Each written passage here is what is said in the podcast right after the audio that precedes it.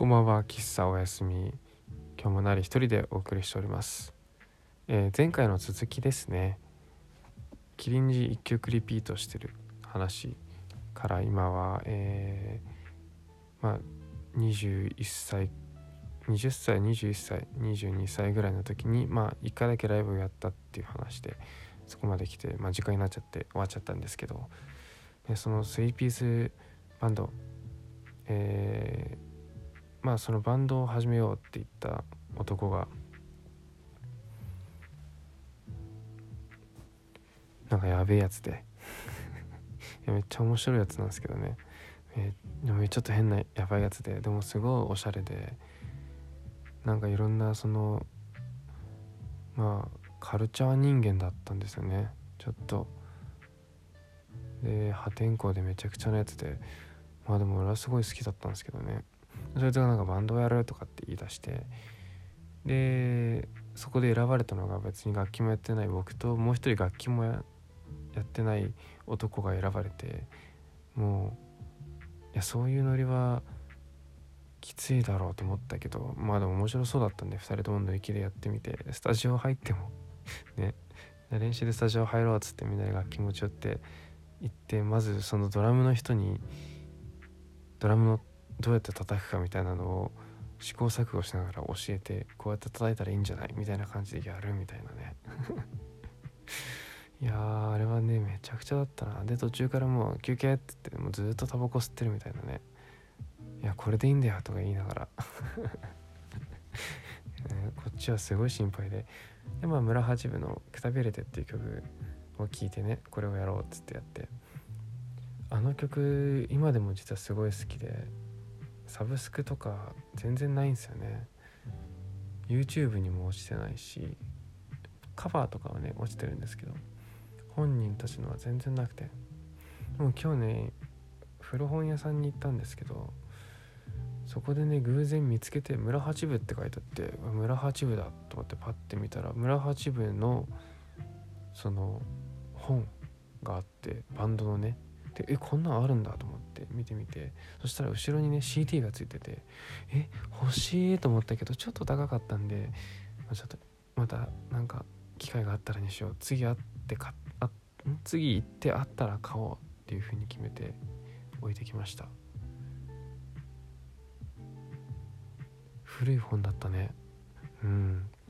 そう。でくくたびれてっていう曲がすごい良くて歩いても歩いてもみたいな。ことをずっと言ってるんですよ。で僕はね最初その年代的にハッピーエンドとかと近い時代だったんで年代だったんでまあああいう感じのねちょっと昭和っぽい感じの人たちなのかなと思ったらビジュアルが全然違くてめちゃくちゃかっこいいんですよ。もうザ・ロックバンドみたいな感じのね超かっこよくてうわすげえな全然違うな。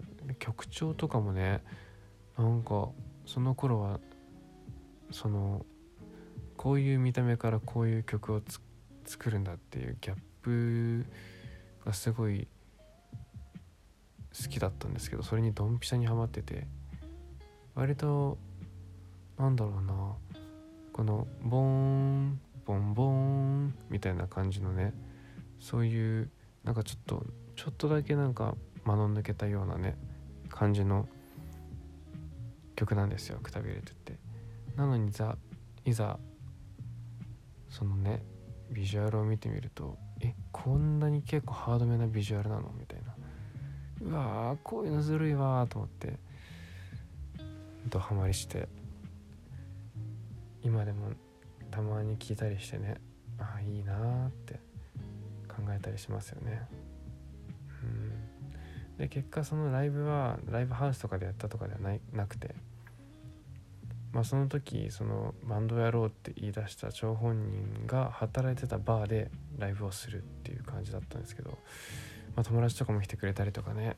あとはそこのお客さんが来てくれたりしてそこのバーもねすっごいいい雰囲気で、ね、宇野明さんのねあの絵がね壁に書いてあってもう宇野明バーみたいな感じになってるんですけどすっごいいい雰囲気でやらせてもらってもう緊張しすぎてもう途中からもう実験音楽でしたね。実験音楽って言っていいのかなあれはね。もうめちゃくちゃだった。もうリズムも取れてないしな、まあ、ボーカルも何言ってるか正直何言ってるか分かんないしまあでも叫んでるだけなのかなみたいな感じだったんですけど。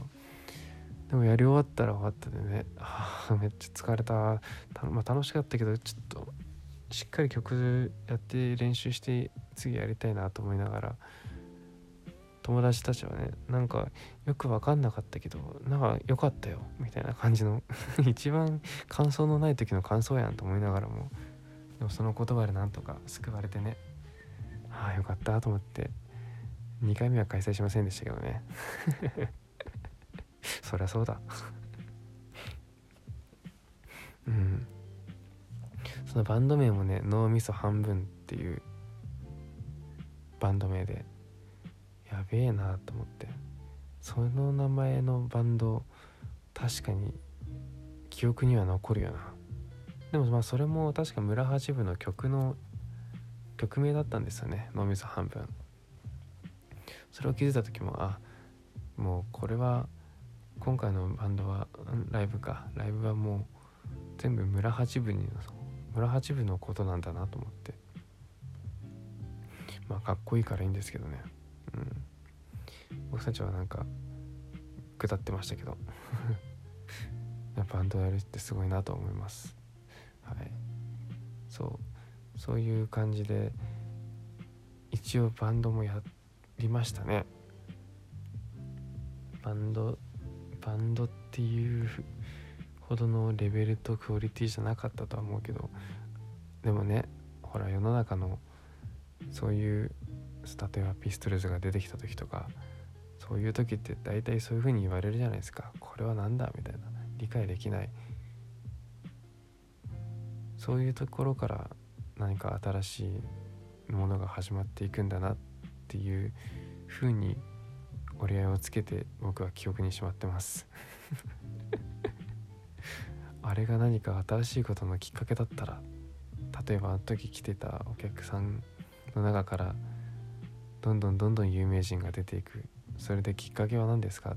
いや昔もうバンド名も忘れちゃったバンドのライブをバーに聴きに行った時に何もかもは噛み合ってなかったんですよ。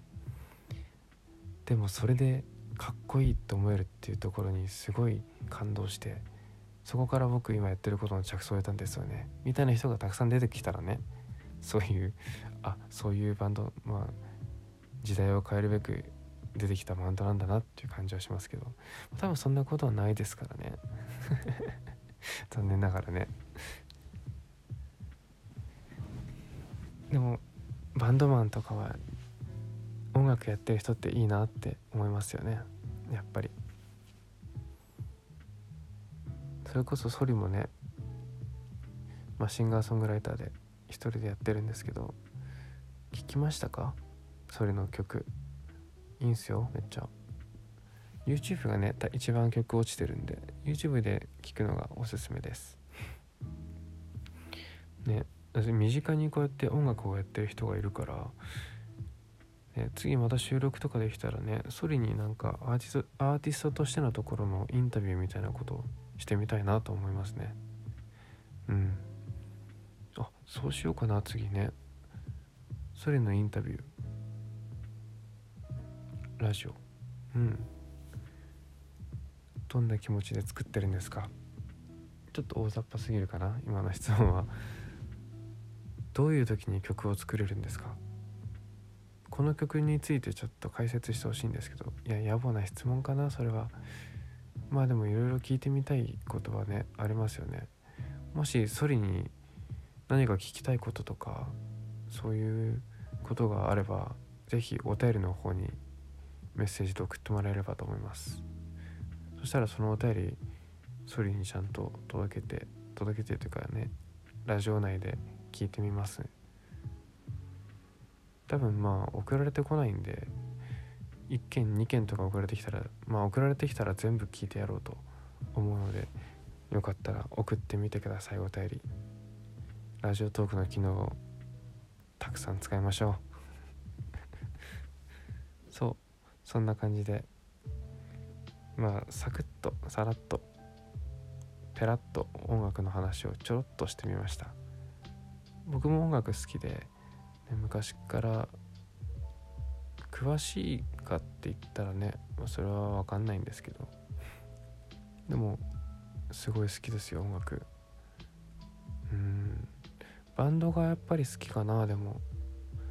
昔からそうで僕の記憶上で一番最初にちゃんとバンドとして聴いたのはやっぱバンプだったのかな。天体観測をすごい車の中で聴いた覚えがあって。そこからやっぱなんかあバンドが一番いいのかなとか思いましたね。結局そこからもずっとバンプ聴いたりミスチル聴いたりミスチルもでもちょっとしか聴けなかったんですけど。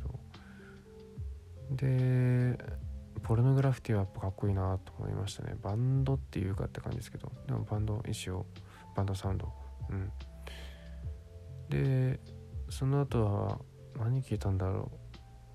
まあラッドウィンプスももちろん聞いたしまあいろいろ聞いて高校入ってからもう洋楽ばっかりでしたね。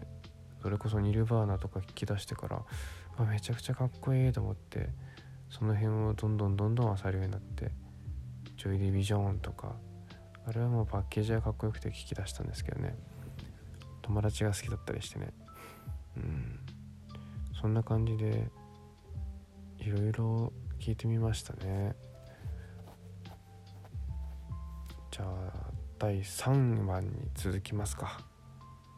それではおやすみ。